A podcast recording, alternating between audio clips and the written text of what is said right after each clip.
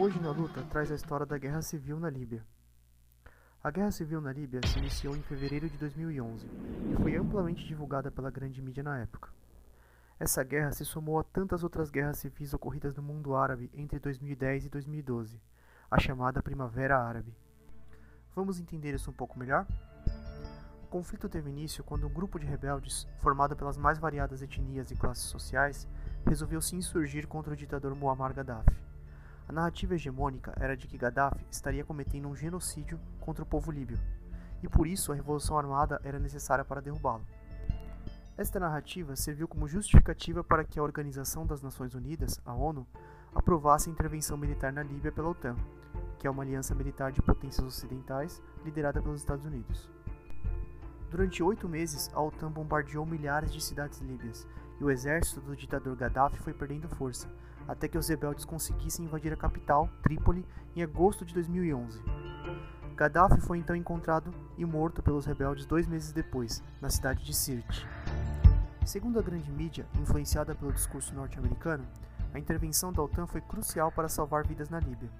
Foi veiculado que a Líbia estava naquela situação conflituosa devido ao governo sanguinário de Gaddafi, mas não é bem isso que a história diz.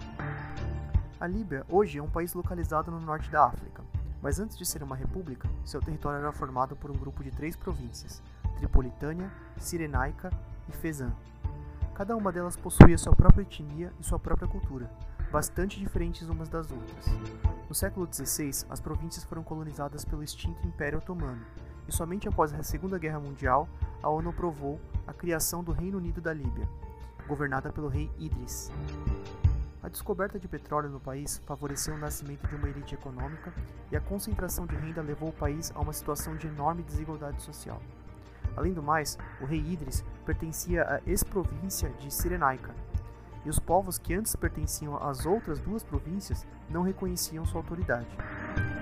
Em 1969, um jovem Muammar Gaddafi, originário da ex-província de Tripolitânia, liderou um movimento revolucionário nacionalista que derrubou a monarquia e transformou a Líbia numa república.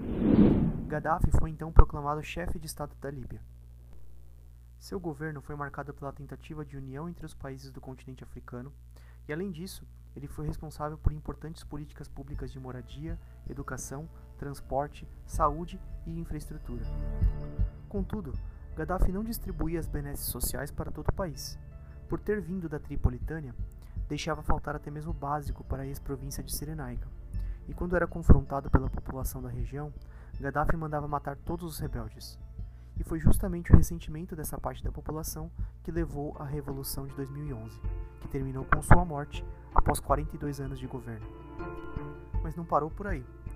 Doze anos depois da morte de Gaddafi, os conflitos na região continuam.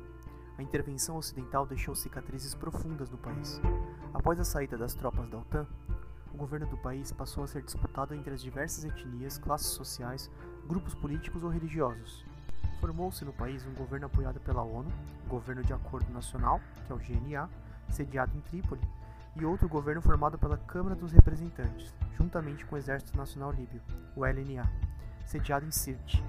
Além disso, grupos radicais jihadistas como a Al-Qaeda e o ISIS buscam também disputar o poder na região. A ofensiva da OTAN em 2011 contou com 9.600 bombardeios por todo o país, levando à destruição de praticamente toda a infraestrutura estatal e privada da Líbia. Hoje, a Líbia sofre não só com a guerra, mas também com a fome, a falta de saneamento básico e com desastres naturais. Em 2023, a tempestade Daniel destruiu represas e pontes da Líbia. O colapso das instituições estatais que tomou conta da Líbia desde 2011 não permitiu que o Centro Meteorológico do país pudesse prever e evitar maiores perdas humanas. O resultado foi 11 mil mortos e 1,8 milhão de pessoas com necessidade de ajuda humanitária. Portanto, a Líbia continua sofrendo as consequências da intervenção imperialista, sendo sempre colonizada, tanto pelo Império Otomano no passado, quanto pelos países da OTAN. Várias potências continuam interessadas no destino político da Líbia, pois suas reservas de petróleo poderiam fornecer grande vantagem econômica.